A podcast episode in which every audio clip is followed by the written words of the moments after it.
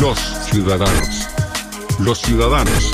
La parte fundamental de un país, sus pensamientos, sus ideas, sus acciones. Sigue este interesante espacio, en donde la expresión de las ideas se convierte en la ruta a seguir de toda una nación. Transmitido por Magnética FM. Los ciudadanos.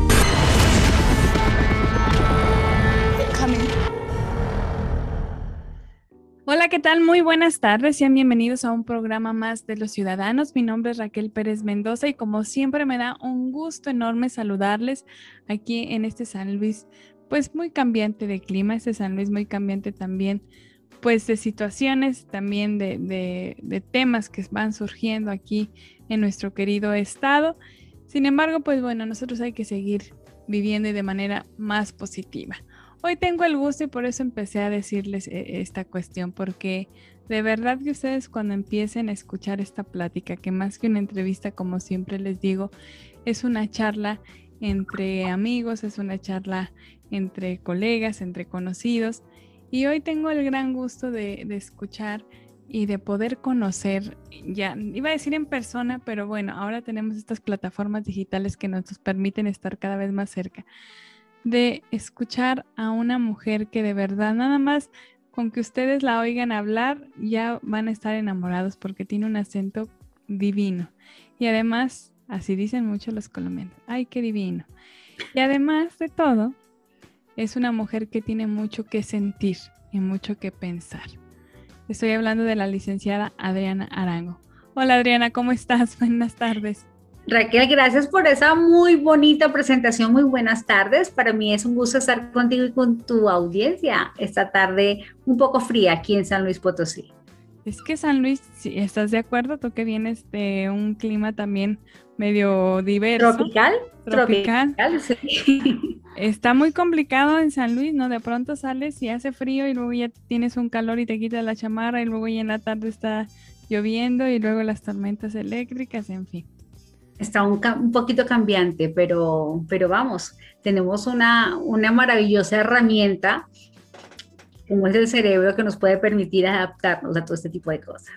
Y es precisamente el cerebro de lo que vamos a estar hablando, eh, Adriana, a lo largo de esta plática, porque la verdad es que me interesa muchísimo saber y como tú dices, el propósito de nuestra vida, ¿no? Que cada quien encontremos el propósito de lo que hacemos y no que justifiquemos lo que pasa, ¿no? Sino que sepamos hacia dónde vamos. Pero antes de todo eso, Adriana, a mí me gustaría mucho que le platicaras a la gente quién eres tú. Claro que sí. Adriana Arango es una colombiana de nacimiento, pero como siempre lo digo, en todo lado, mexicana por inteligencia emocional, casada con mexicano y con hija mexicana. Llevo 17 años viviendo aquí en México, ya, ya soy muy mexicana, ya creo que yo ya cambié la arepa por la tortilla, definitivamente. Y bueno, yo estudié Derecho y Ciencias Políticas, me especializo en recursos de personal y por azares del destino. Eh, luego de trabajar un tiempo en mi país, me voy a vivir a San José de Costa Rica, en donde tuve la oportunidad de hacer una labor muy bonita con, con la Comisión Centroamericana de Derechos Humanos. Y regresando a mi tierra de nuevo, después de dos años, pues que me topo con algo que se llama PNL, Programación Neurolingüística, de la mano de un médico amigo muy querido, eh, me invita a un taller de un fin de semana, taller de un fin de semana que me duró casi tres o cuatro años de gusto académico y empiezo a estudiar todo lo que tiene que ver con esta, esta nueva metodología, una metodología que te enseña cómo funciona tu cerebro, todo lo que tiene que ver con la lingüística, lo que tú hablas, lo que tú piensas y lo que tú sientes, cómo lo tienes que expresar y empiezo con el curso más básico de un fin de semana, luego me voy a su diplomado y luego me voy a hacer el practitioner y luego hago el master trainer para recibirme como coach internacional en PNL directamente de la mano del co-creador que es John Grinder. Así que lo que tengo de conocimiento lo tengo directito, directito de, esa persona que se sentó con su amigo Richard Bandler durante un tiempo a estudiar y analizar a varias personas que tenían cierto tipo de características de excelencia. Entonces, ese, ese es el primer paso que doy yo.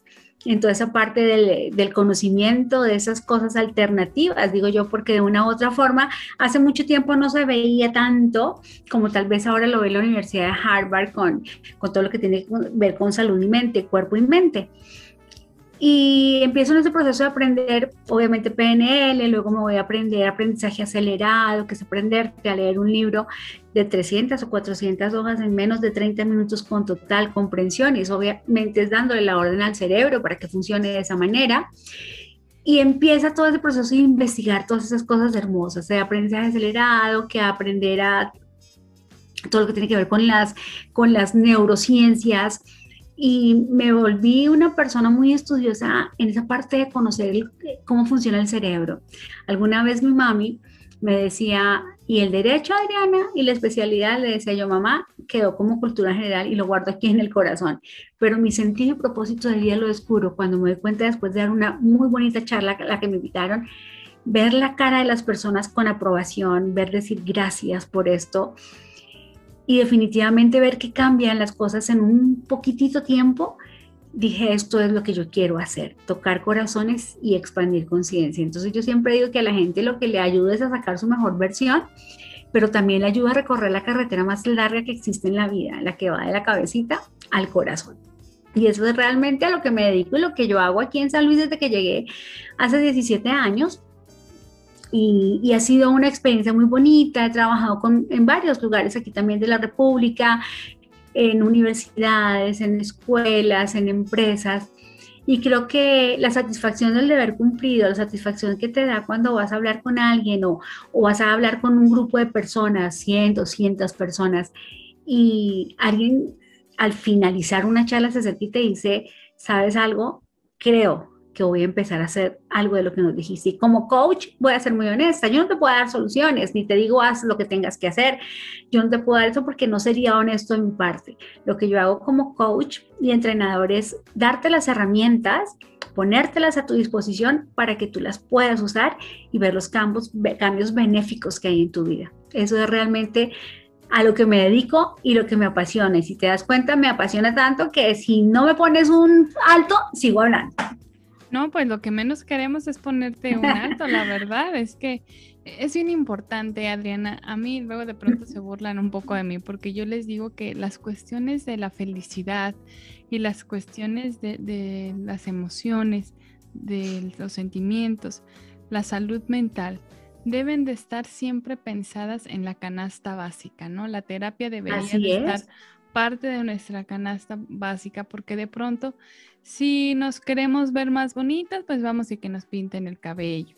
Si nos queremos, eh, si ya no tenemos zapatos, nos vamos a comprar unos zapatos nuevos. Si nos duele una muela, vamos a donde el dentista. Si nos duele cualquier parte de nuestro cuerpo, acudimos a un doctor. Pero está muy sobreestimado y está muy mal valorado la parte de la cuestión emocional. De pronto estamos en relaciones, estamos en trabajos o en situaciones en las que no somos felices y precisamente esta parte que dices, en donde no somos la mejor versión de nosotros. Entonces, qué interesante.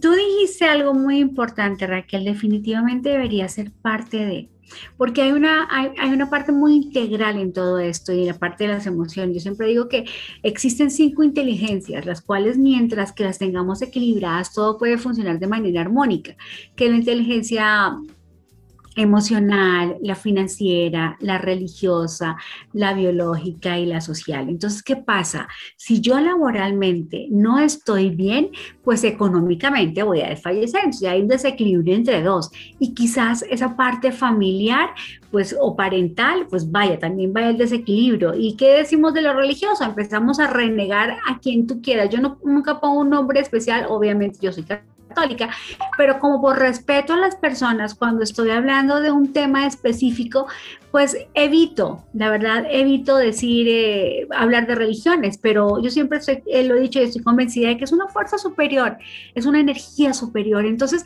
cuando hay desequilibrio en una de esas partes, de una de esas cinco inteligencias, pues hay que tener cuidado con la otra porque también se viene a pique.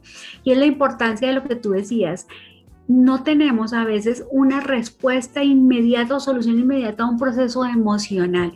Podemos solventarlo quizás con un psicólogo, quizás y muy quizás vaya un coach, pero siempre he sido partidaria de que mientras que tú sepas cómo funciona, cómo funcionas tú interiormente, porque a veces vemos por la ventana y vemos un día lluvioso y qué aburrido y qué tedioso pero es que tú estás viendo afuera quizás cómo estés funcionando adentro. Para muchos, ver llover es una cosa deliciosa porque primero ya no le voy a echar agua a las macetas porque el carro está sucio y medio se limpia, aunque a veces el agua venga cochinita. porque huele rico la tierra. Sí, la tierra húmeda. Entonces, a algunos nos encanta, me incluyo, pero a otros un día que abres la cortina y te das cuenta que definitivamente no es tu día porque lo decretaste como que no es tu día, pues todo va a salir, perdona el término, re mal. ¿A qué voy con ello?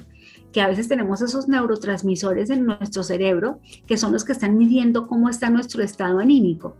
Y no siempre, a ver, y no siempre, ojo con lo que voy a decir, no siempre la solución está en que tú decidas si lo quieres vivir así o no. La solución también está en que tú tomes la actitud de cambiar eso.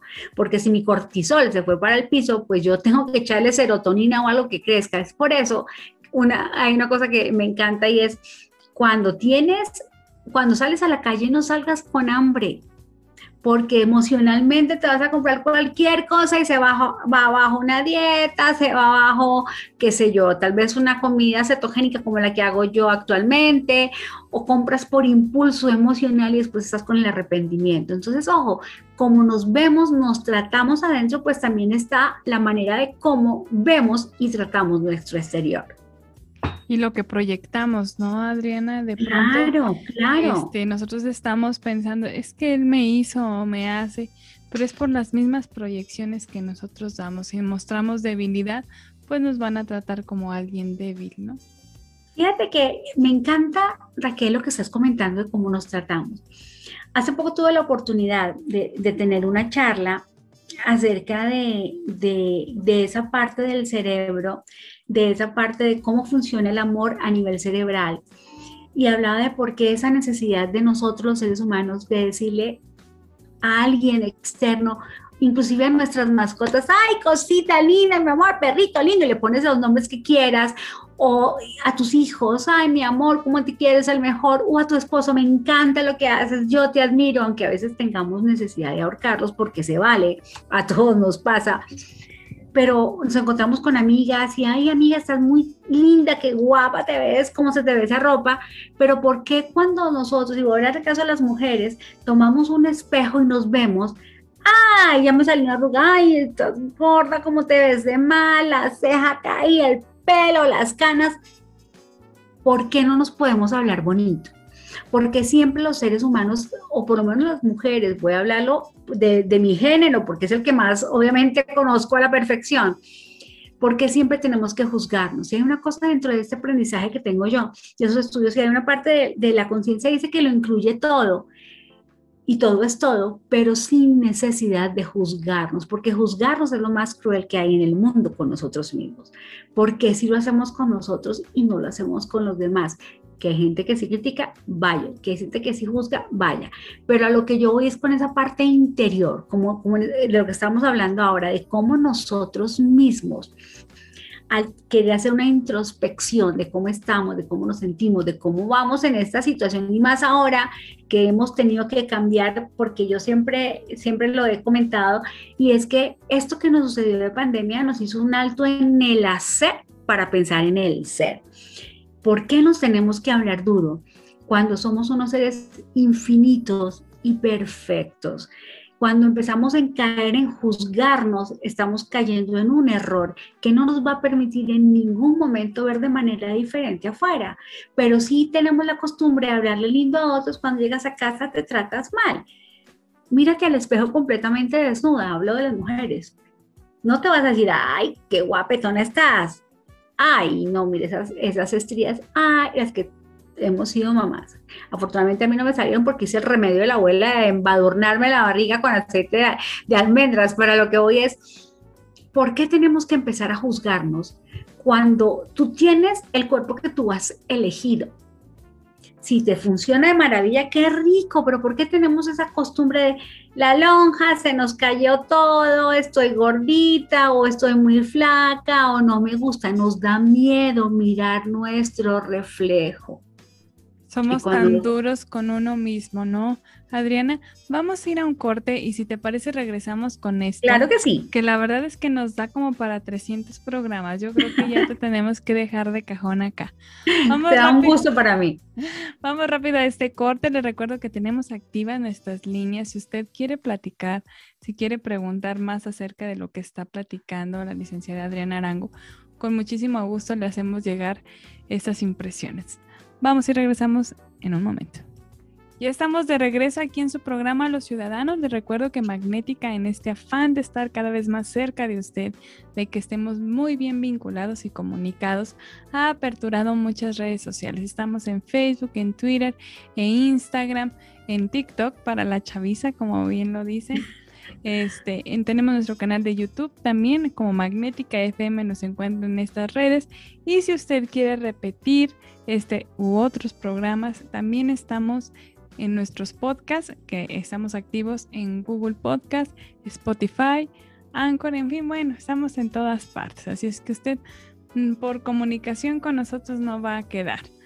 Adriana, nos quedamos en esta parte muy importante, en algo que, que, que, tienes razón ahorita que tú estás diciendo. Yo soy muy así, de siempre resaltarle las cualidades a las personas.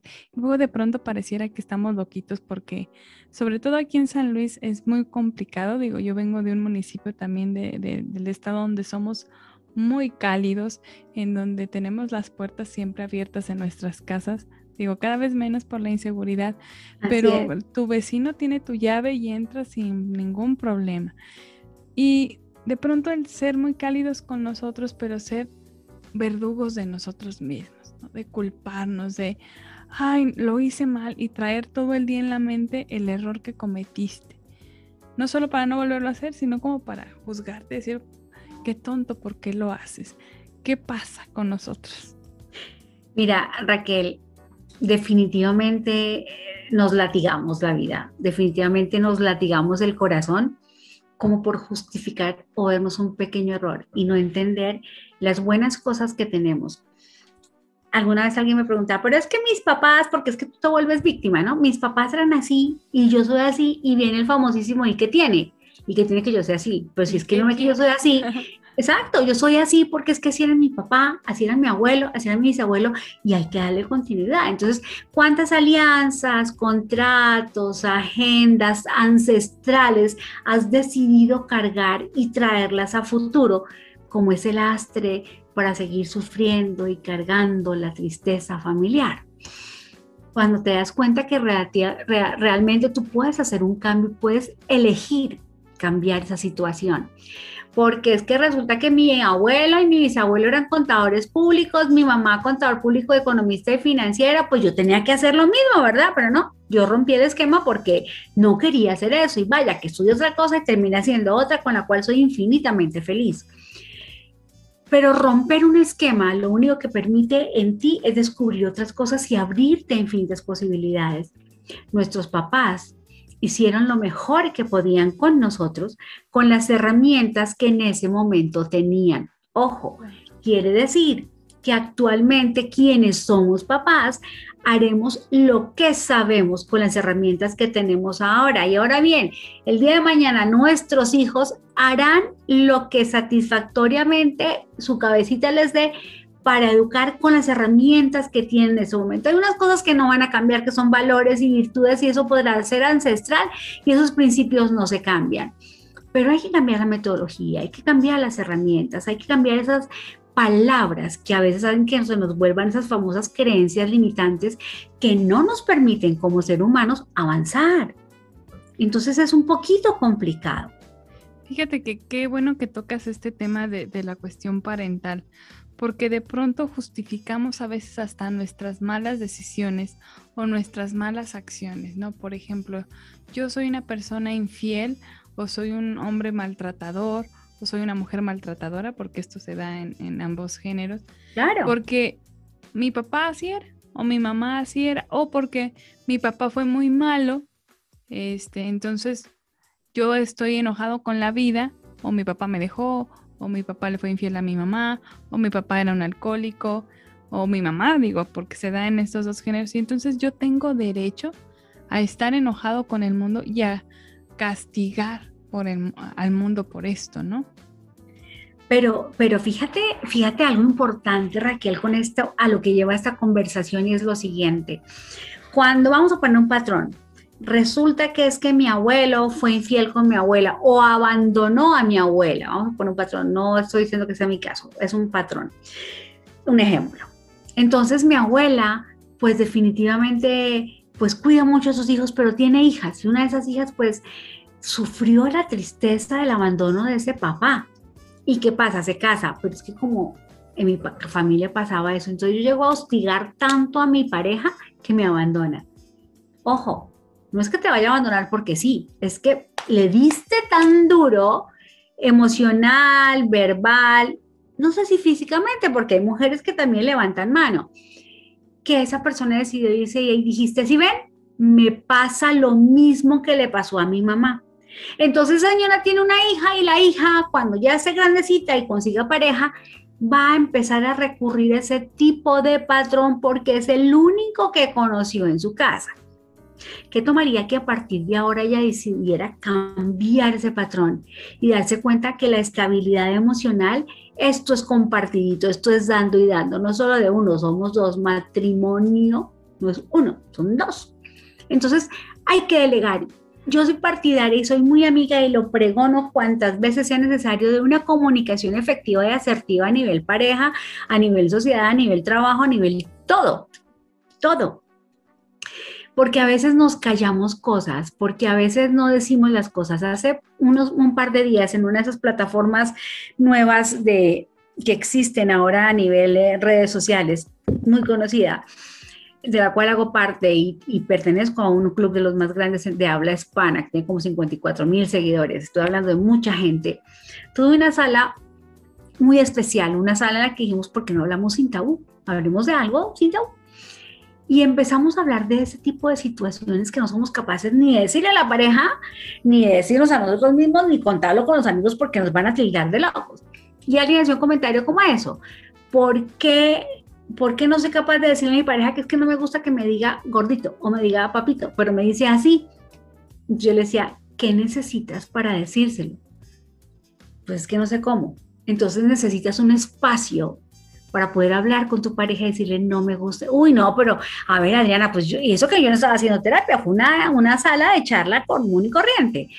Y me dice, no, yo no le puedo decir eso, ¿cuánto llevas casado? No, pues como 10 años. 10 años llevas aguantándote que te diga como no te gusta. Entonces, ¿qué soporte emocional le puedes dar a un hijo cuando no le estás enseñando que puede expresarse de manera respetuosa? Si no lo haces tú, ¿cómo pretendes a futuro que los demás lo hagan? Y eso va a la conversación que estamos llevando ahora. ¿Qué tan importante es poner las reglas del juego desde el comienzo?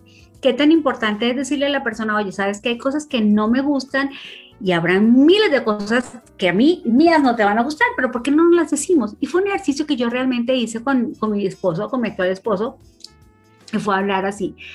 Mira, vamos a hablar de lo que me gusta, de lo que no me gusta, porque creo que es importante decirnos las cosas. Llevo 17, ahí ya no pago cuántas cuentas tengo, 18 años de casada. Vaya, voy a decir algo muy bonito que nunca lo voy a olvidar de, de Celia Cruz y su, y su esposo que ella decía, podremos haber peleado en la mañana y en la tarde, pero antes de dormir no falta un beso para despedirnos para otro día.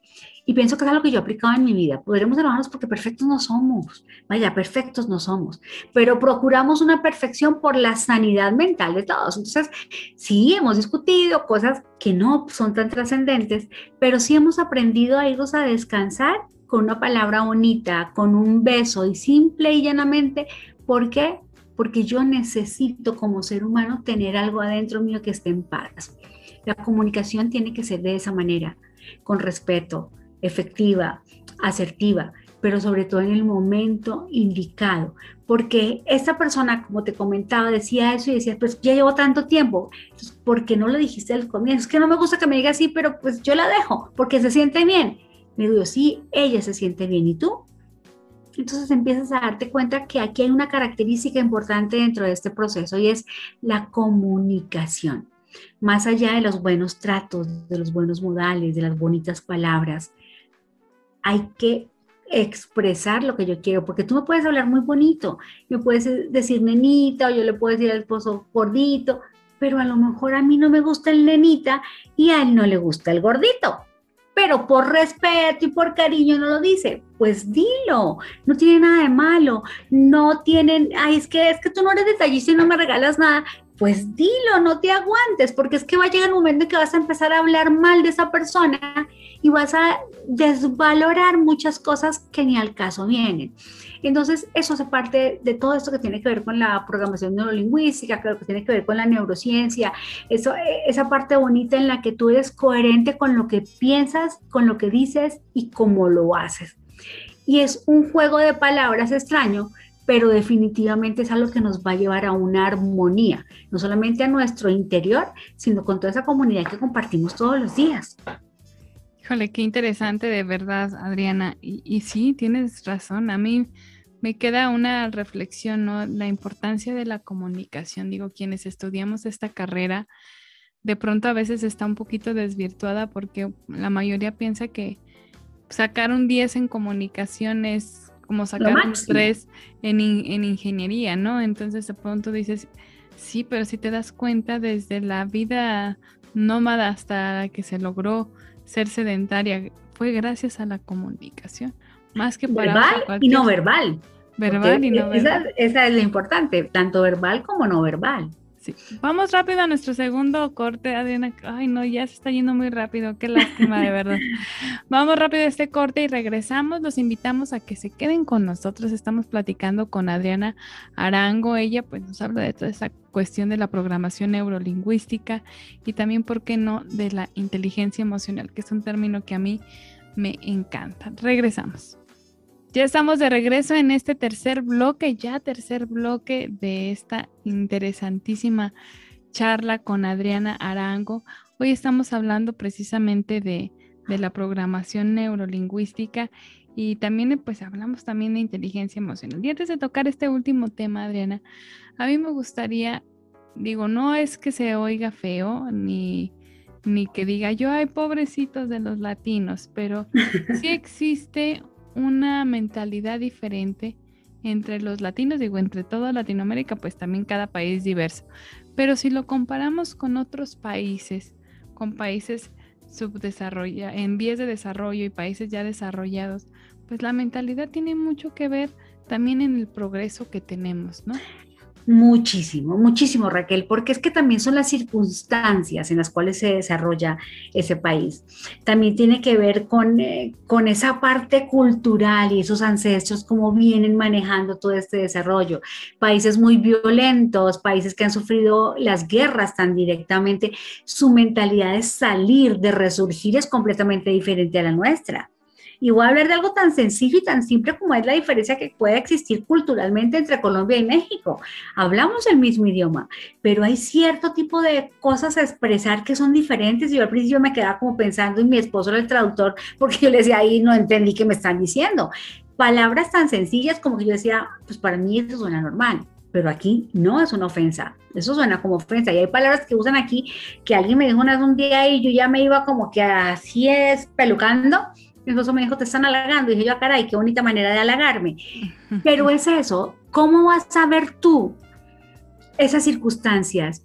Países, vamos a nos, vamos a saltar el charco en Europa, las circunstancias que vivió cada país en una guerra, una conquista, como aquí también las tuvimos, aquí también tuvimos revolución, en Colombia también tuvimos los procesos de independencia, pero el arraigue que tuvo esa gente que vivió una guerra, dos peleas, fueron diferentes maneras de enfrentar o es lo que nosotros hemos visto. Y cuando coloquialmente la necesidad de salir adelante, pues vamos, vemos que, por ejemplo, asociaciones de mujeres como las que hay aquí en México, nacen porque es que en Europa la mujer que quedó sola, porque su marido se fue a la guerra, sus hijos se fueron a la guerra, su papá y sus hermanos fueron a la guerra, algunos no llegaron. ¿Qué les tocó hacer? Salir adelante, asociarse, crecer. ¿Sí? Pero en países de Latinoamérica donde a veces dependemos tanto de los hombres, es el dador, el que trae esa parte reptiliana, se nos sale a morir. Y a veces no pensamos, no estoy diciendo que no seamos trabajadoras ni que seamos luchonas, no pero son circunstancias diferentes y tú ves la lucha de manera diferente. Las mujeres latinas son muy fuertes, las mujeres latinas son mujeres que han sabido salir adelante representativamente en cualquier ámbito. Pero también podemos mirar la parte de esas mujeres europeas que por esas circunstancias también tuvieron que ver esa manera de hacer ese, esos equipos de trabajo, esa sororidad, que a veces es una palabra que yo digo de corazón con todo el respeto, a veces, y perdón el término que voy a usar, ha sido verbalmente prostituida porque el sentido de sororidad no lo tenemos tan bien marcado y tan definido. La usamos bonito, porque es que nosotras practicamos, sí, pero aquí llama sororidad cuando entre las mujeres nos damos duro. Para nadie es un secreto que las mujeres nos damos duro. Somos egoístas. Ay, mi amor, qué rico que te vaya bien. Y esta dónde sacó lo que hizo. Y empiezas a trabajar una cantidad de cosas que dices tú, ¿dónde está esa sororidad? No existe. Hay que saberla manejar y hay que saber en qué ámbito la vas a utilizar. Ahora bien, que sí hay diferencias en carácter de comunicación, en carácter de manejo de inteligencia emocional. Claro, eso está dado por cada cultura y por cada cosa que cada país cada, haya vivido ancestralmente o culturalmente, que los hace mejores o que los hace peores. Vamos, eso es desde la perspectiva de cualquier persona y como lo quieran ver, pero que definitivamente algo que marcó la diferencia, lo marcó. Ahora bien, ¿cómo quieres verte tú y cómo quieres crecer tú? Mucha gente dice, pero es que yo aporto un granito de arena y eso es una inmensidad de desierto. Si tú lo quieres ver como una inmensidad, míralo como una inmensidad. Pero si te das cuenta que ese granito que tú vas a aportar va a edificar, ya no es un granito, ya es un edificio grandísimo que has construido sin el ánimo de ver lo poquito. Porque cuando miramos desde la pequeñez, todo lo vamos a realizar desde la pequeñez, pero si lo vemos todo desde la inmensidad que yo puedo aportar, todo va a ser completamente inmenso. Cada uno habla de cómo le va en la historia y cómo quieres manejar tú esa historia, desde lo más pequeñito o desde lo más grande. Pues desde lo más grande. Y entonces venimos hablando entonces ya de las mujeres cuando empiezan, y hablo de mi género, y no estoy discriminando a los hombres para nada, vamos, porque siempre, siempre a veces hablamos de el hombre como el dador, pero hay mujeres que son las dadoras, hay mujeres cabeza de familia que han sabido llevar las cosas adelante. ¿Y por qué? Las circunstancias. ¿Y por qué? Porque una, o sea, se dieron la tarea de hablar, de decir, necesito, quiero, deseo, anhelo, vámonos, y lo hicieron. Entonces, eso que estás comentando tú con relación a, a esa parte de inteligencia emocional, dependiendo de la cultura, sí marca pero también no tenemos que echar una culpa, porque una vez escuché a alguien dijo, es que yo nací en el país equivocado, y como cuál país querías nacer? Es que debe haber nacido en Debiste, o simplemente porque no haces algo que se llama rapport y haces algo tan especial como ese alguien de allá que tú admiras y lo haces aquí. No necesitas haber nacido en un lugar especial para ser una persona especial. Necesitas darte cuenta que tú eres especial para hacer las cosas especiales. Híjole, qué gran, gran lección nos acabas de dar. Y también pues conocer nuestras herramientas, eh, Adriana, porque luego de pronto también estamos, y a mí eso es algo que también me llama mucho la atención, en falsos positivismos, ¿no? Ah, sí. En donde yo quiero ser, hay que ver todo lo bueno, todo es bueno, todo es bueno. Digo, sí ver el lado positivo a la vida, pero de pronto también conocer nuestras limitaciones, porque en, las, en el conocimiento de, de lo que yo carezco, también se reconstruye y se edifican cosas. Así es, cuando nos damos cuenta de que tenemos carencias, es cuando podemos empezar sobre eso a edificar cosas, porque no es que estén que no somos perfectos, somos seres perfectos, cometemos errores, vaya, los cometemos, nadie, nadie está exento de hacerlo, pero también reconocer los errores, también reconocer las carencias, te permite como ser humano crecer. Y es ahí donde está la toma de conciencia. Entonces, ¿qué energía, qué espacio estamos teniendo nuestro cuerpo y yo como ser infinito para hacer los cambios. ¿Qué es lo que yo requiero para darme cuenta que puedo hacer otras cosas? Porque es que a veces es que yo no soy buena para eso. Por ejemplo, alguna vez, aquí no sucede, vamos a poner porque aquí no sucede, es que yo, yo en las matemáticas soy cerrada. La verdad que soy mala porque es que, pero porque eres mala. Ah, es que el profesor no me quería. Tal vez el profesor sí te quería. Quizás en algún momento de una explicación el profesor se dio cuenta que es que Ave María, que no le pone atención a usted, entonces quizás en ese momentito pequeñito el profesor se le salió o a uno del papá explicando, se le salió a decir, ay muchacho, pues estás bien cerrado, o ay no seas tontico, pero no lo dice uno mal. Pero cuando son chicos, esas pequeñitas palabras te quedan aquí, suena y suena. Entonces vas a resolver un problema y se te viene en la cabeza. Ah, es que eres tontico. Ah, es que no, no pongo atención. No, yo no puedo con esto. Y te das cuenta que a lo mejor es excelente, pues, no sé, ser astrofísico, yo qué sé. Pero es que es como te hablas y cómo le hablas a las personas. Y ojo a los papás, depende cómo le hables a tus hijos. Porque, luego no la creemos. Exacto, el cerebro tiene unas características muy claras, literal, sin análisis, sin sentido del humor y atemporal. Así que si tú le hablas como le hables, pues no lo va a poner análisis porque él capta la idea. Voy a poner un ejemplo facilito y no quiero echar al bote a los hombres, solamente es que le dices, por ejemplo, a tu pareja, oye, ¿me traes una servilleta? Sí, claro. ¿Cuántas servilletas se trae? Una. Pero si te pedí servilletas, no, me dijiste una servilleta, traje una servilleta. Es como el cerebro. ¿Cómo le va a hablar? Pide exactamente lo que es. ¿Me puedes traer unas servilletas? Claro, y te trae varias servilletas. Ya después de una es ganancia cómo estás hablando, cómo estás mandando el mensaje, cómo quieres que hijos, pareja, esposos, como quieras llamar a quien quieras llamar, cómo estás enviando el mensaje para que no solamente sea captado, sino para que haga un cambio en esa persona. Ojo como le hablamos a los hijos. Sí, yo sé que eso de empoderarlos es bueno, pero empoderarlos para beneficio, vamos, porque si el chiquillo está jugando a lanzar piedras, uy, yo sé muy buena, y pum, escalabra a alguien por allá, pues tampoco. Hay que saber qué es lo que estamos motivando y qué herramientas estamos entregando pues para empoderar.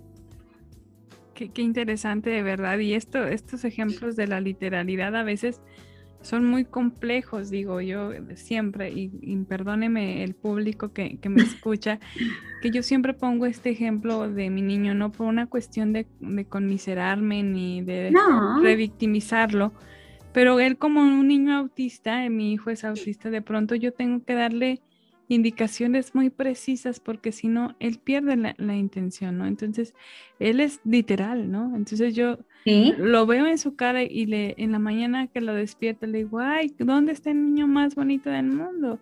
¿Y dónde está el niño más bueno del mundo? Y yo veo cómo su vida, su mañana cambia completamente. Entonces, de pronto, si yo le digo, tira la basura, yo no le puedo decir, oye, Fer, por favor, tira la basura porque ya lo perdí, ¿no? Porque aparte no, no sabe ni cómo se llama. Bueno, así sabe, pero de pronto se pierde, ¿no? Entonces si yo le digo, Fer, tira la basura, y ya, o le digo, basura, y entonces de pronto al bañarse igual, eh, ropa sucia, y él me dice, ropa sucia, y, la pone en el cesto de, la ropa sucia. Y al final voltea y espera que yo le diga, muy bien hecho. Entonces de pronto sí necesitamos este, este apapacho y yo me siento súper orgullosa y ese es mi hijo. Entonces lo veo como algo mío y que es de él, pero también es algo mío, ¿no? Porque digo, este es mío y esto que él hace es gracias a la escuela que pagamos su papá y yo, al, al trabajo que hacemos su papá y yo. Y este es el reflejo de un buen resultado, ¿no? Mira, hay algo hermoso de lo que acabas de decir, es lo siguiente. Independientemente de, de una condición, independientemente de esas situaciones, hay algo que le damos a nuestros hijos con todo el amor del mundo, Asperger, autismo, como lo quieras llamar esos espectros, y es tiempo, esfuerzo y dedicación. Porque cuando a nuestros hijos les entregamos esa calidad de amor, eso que tú estás diciendo, esa personita hermosa que tienes a tu lado, que para algo están contigo, para algo llegaron a tu vida, y si no hubiera sido en esa condición, en cualquier situación de la vida siempre hay un ejemplo y son nuestros maestros de vida. Porque nuestros hijos definitivamente son unos maestros que nos enseñan unas cosas que nos dejan así como que, ah, hace poco, voy a hacer un comentario eh, con relación a los hijos. Y es que hace poco estaba, estaba yo, tuve que hacer una evaluación, tuve que hacer una evaluación de desempeño de una clase que di. A la, invitaron a cuatro o cinco personas a esta clase obligadas porque no querían estar, cámaras apagadas. Yo no los iba a obligar a hablar, eh, ni pues, para qué. Pero la calificación de una persona de esas cuatro que estuvo obligada fue una respuesta que a mí me dejó como así, yo, bueno, el acento del coach o de la maestra, decía esa persona, no ayudó mucho al entendimiento. Yo me quedé así como dije, pero bueno, yo pronuncio normalito el español, ¿verdad? Hablo de manera cadenciosa. Yo soy acelerada, pero esa vez en clase hablo como estoy hablando aquí, muy despacio. Yo estaba sentada frente a la computadora y lo miré con una cara y dije yo, ay carambolas. Y preciso de las personas que no lo llevan obligado, que abren el curso y dicen, usted necesita entrar a esto porque lo necesita, lo necesita y lo entraron obligatorio y no quería. Y entra mi hija y me dice, ¿qué te pasa? Le digo yo, ay, un comentario que leí que no sé por qué me molestó. Bueno, bueno, no fue molestia, digo yo, me, pues, me sacó de tono, ¿no? Y lo lee y me dice, algo tan sabio, tengo una nena de 13 años, algo tan sabio que me dice, mamá, y tú, a mí me da hasta risa contarlo, mamá, y tú que eres coach, permites, y eso lo he escuchado de mí, permites que algo externo esté dañando tu momento interno ahora. Tú permites que un comentario de alguien que ni le viste la cara porque la cámara estuvo cerrada, que sabes su nombre y que sabes que fue obligado a asistir, ¿te estás permitiendo incomodarte por eso? No, mamá, no mates tiempo con eso. Y me quedé yo, ¿qué es esto? ¿Y qué es eso? El reflejo de escucharme, pregonarle a la gente que nada externo debería dañar un momento interno, que no por eso vas a dejar de ser mala persona. Se, paró de la silla porque se sentó a leerlo, me dijo, ay ya, carpetazo, y se fue. Y me quedé yo con los brazos cruzados, mirando para el techo, diciendo, ¿qué fue esto?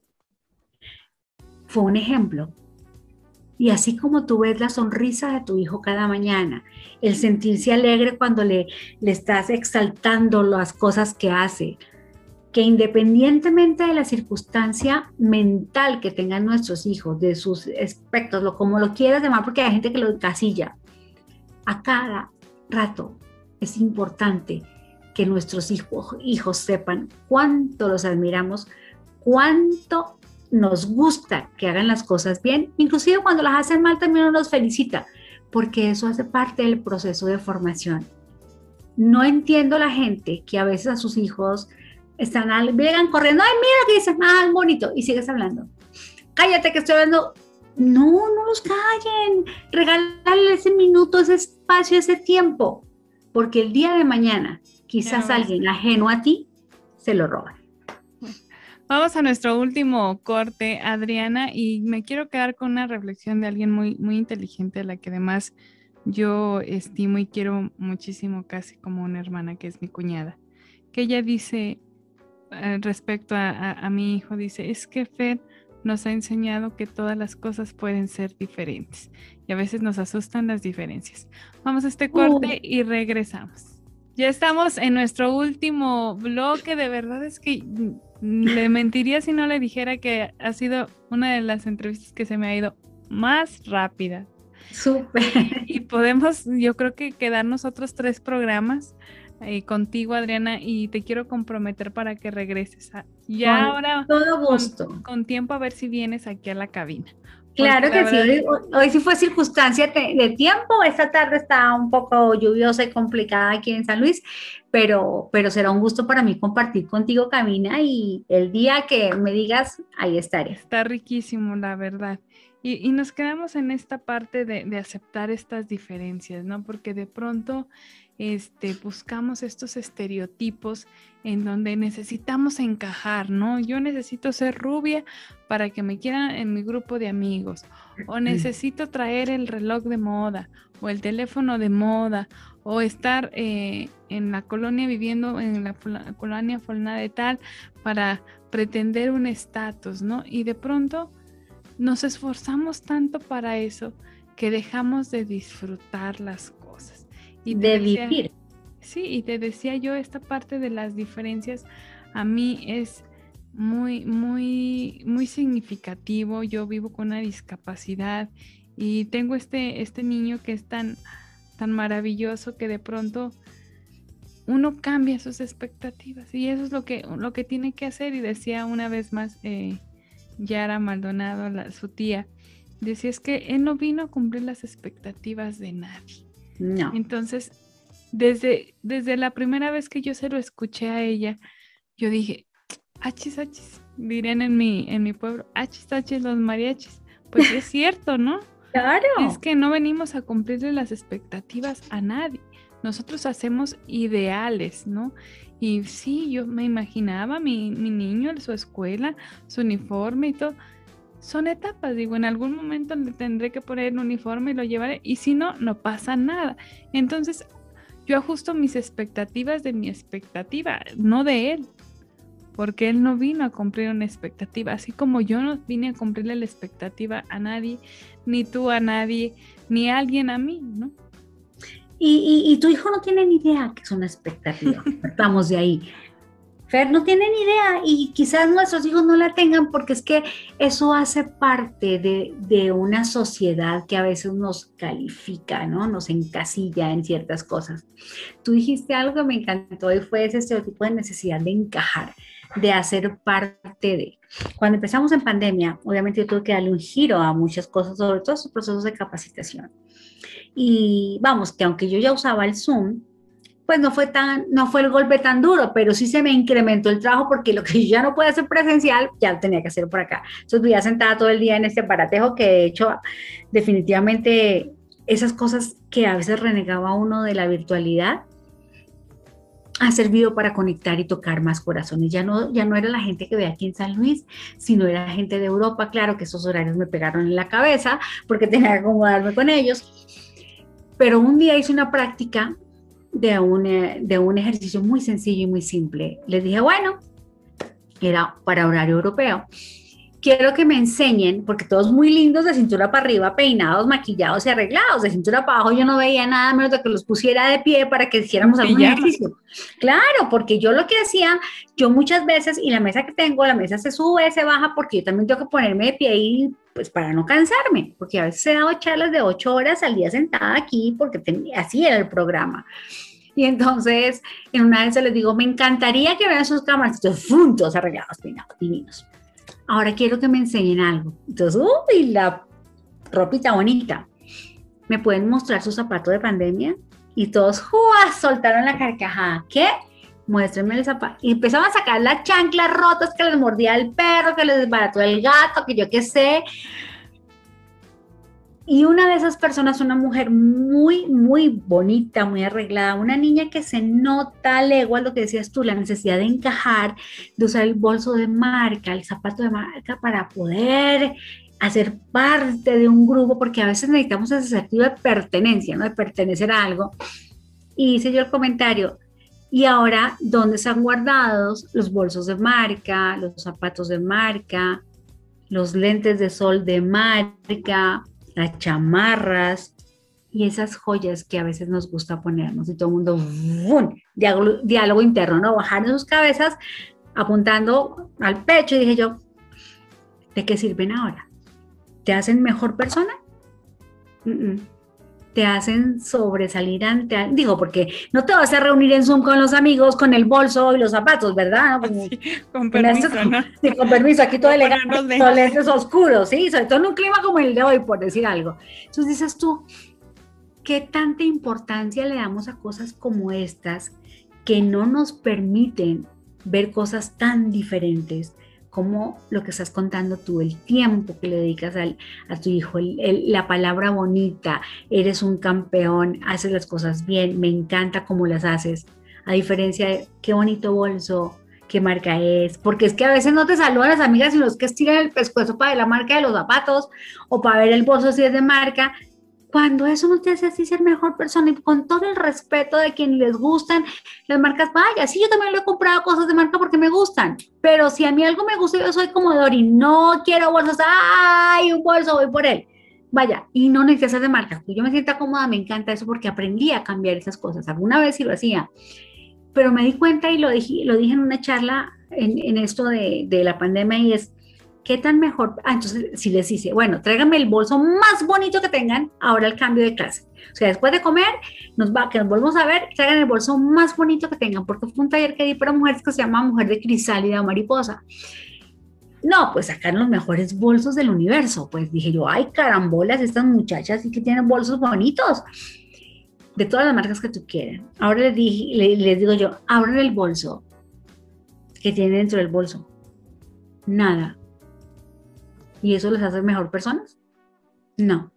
Entonces, ¿por qué necesitamos encajar con algo cuando eso que está por fuera debería estar por dentro bien alimentado y bien grandecito y el bolso quedó por ahí guardado? No sé qué lo habrán hecho. Si lo usan, delicioso. Yo nunca les dije bótenlo, pero lo que sí quería dar a entender en ese proceso es algo tan sencillo como lo que hablamos al comienzo, ¿por qué algo externo, el ejemplo que le puse de mi niña, ¿por qué algo externo tiene que cambiar algo interno en ti?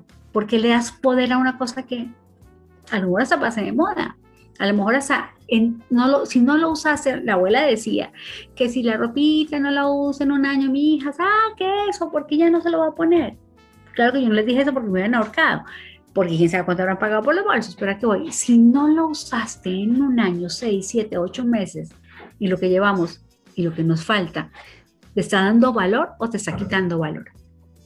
Tú decides, porque la vida es eso, elecciones. Lecciones. Adriana, pues ya se nos acabó el programa y yo quisiera preguntar, mira, tengo así una lista interminable y yo ya aquí salí hasta terapeada. Ay, qué Raquel, gracias, gracias. Pero te agradezco infinitamente y te quiero comprometer aquí al aire a que regreses con nosotros y que sigamos platicando y que toquemos esta parte en, un próximo programa, la parte de la pandemia exclusivamente, porque creo que, es que sí hay una cosa, y vamos, ¿por qué no dejamos a esta, a esta hermosa audiencia que nos escucha hoy? Y la próxima vez hablamos de esa pirámide de Maslow que se ha invertido por pandemia. Me encantará hablar de ese tema contigo. Claro que sí, pues nos agendamos. Claro que este, Te abrazo a la distancia y la verdad, mira, tengo mi piel chinita y que voy bien contenta, voy contenta este, ahorita por mi niño porque nos dejas grandes aprendizajes. Pues un abrazo de corazón a corazón para Fer, para ti también te abrazo en la distancia y mi ser infinito. Agradece a tu ser infinito por haber compartido este buen rato y esta muy buena charla. Y será un gusto para mí poder coincidir de nuevo contigo. Qué afortunadas de coincidir, Adriana. Sí es. Gracias de verdad a nombre de Magnética FM y a nombre también de Magnética, gracias a toda la gente que nos escuchó y nos sintonizó por nuestra señal en el 107.1 FM. Que tenga muy buena tarde. Quédese por favor con la programación de Magnética. Ya sabe que tenemos muy buena música y tenemos muy buena calidad en sonido. Que tenga muy buena tarde. Gracias. Hemos escuchado las ideas, sentimientos y propuestas de un importante personaje de nuestra sociedad. Te esperamos en Los Ciudadanos, por Magnética FM.